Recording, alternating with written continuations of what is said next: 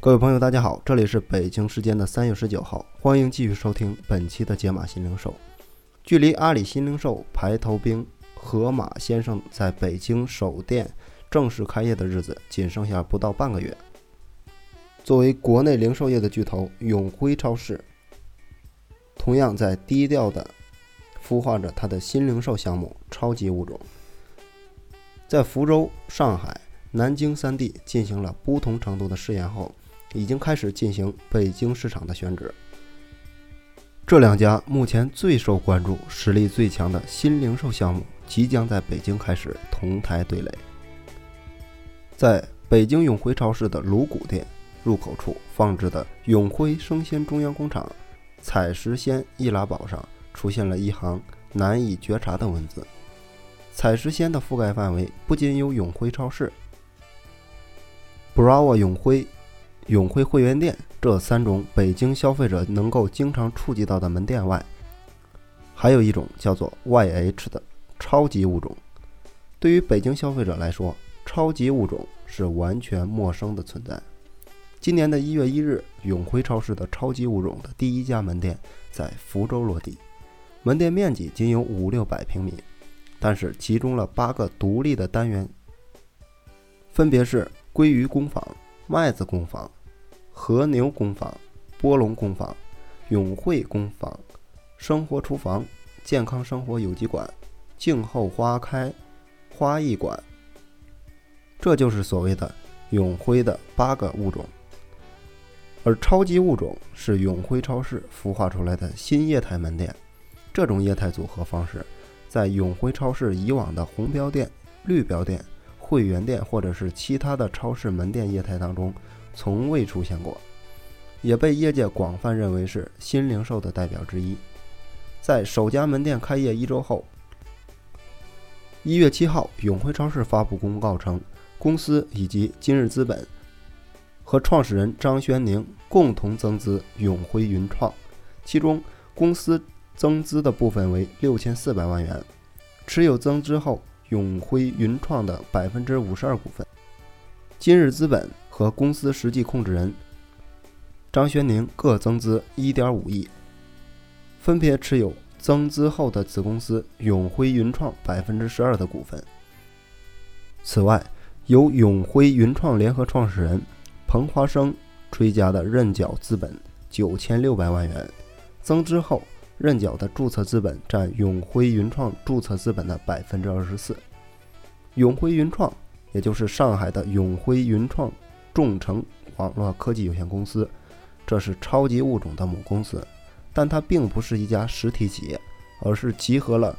Bravo 绿标店、上海永辉会员店、超级物种以及永辉生活 App 的线上线下服务的一家平台级的电商公司。而对于此次的增资，永辉超市发布的公告表示，今日资本参与本次增资，既是对永辉云创线上线下融合发展新模式的认可，将增进永辉云创的发展信心，也将进一步的为永辉云创的新业态孵化、培育和创新力量的发展起到重要的推进作用。而除了福州的首家超级物种门店外，永辉超市在上海、南京都陆续上了上述所说的八个物种当中的其中几个单独体，融入到当地的 Bravo 永辉门店当中。永辉超市北京方面人士透露，超级物种前期的试验的效果非常不错，五百平米的门店日流水可达到二十万元。总部认为这个模式已经没有问题，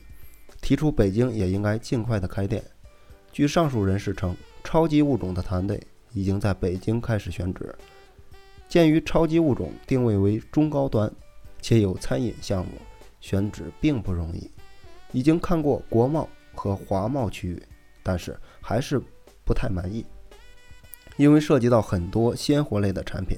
投资也比较大，所以选址方面很是慎重。二零零九年初，永辉超市的北京六里桥店开业。这是他进入北京市场的首家门店。截止到去年年底，永辉超市在北京已经开业了三十二家大型的连锁生鲜超市和一家永辉会员店。今年预计开出十家 Bravo 永辉和三十家永辉会员店。相对于其他业态的开店速度，超级物种的规划显得保守很多。同时，内部的工作人员还透露，超级物种主要是针对商业核心区域的白领和中高端社区，不会开很多门店，只会在北上广深的一线城市的核心区域开店。而且，根据现在北京的规定，城六区地下空间不允许从事餐饮。这也让选址变得不那么容易解决。超市加餐饮，线上加线下，这两个显著的特点，让超级物种和盒马生鲜成为了业内被广泛同时提起的新零售项目。不过，除了线下单独开店，超级物种还有一种扩散生产方式，就是将八个物种单元分别融入各个已经开的永辉超市当中，从。组团作战到单兵作战，目前正在进行改造的鲁谷店的二层鞋服区域当中几乎全部清空。这是永辉超市在北京进行的红改绿项目，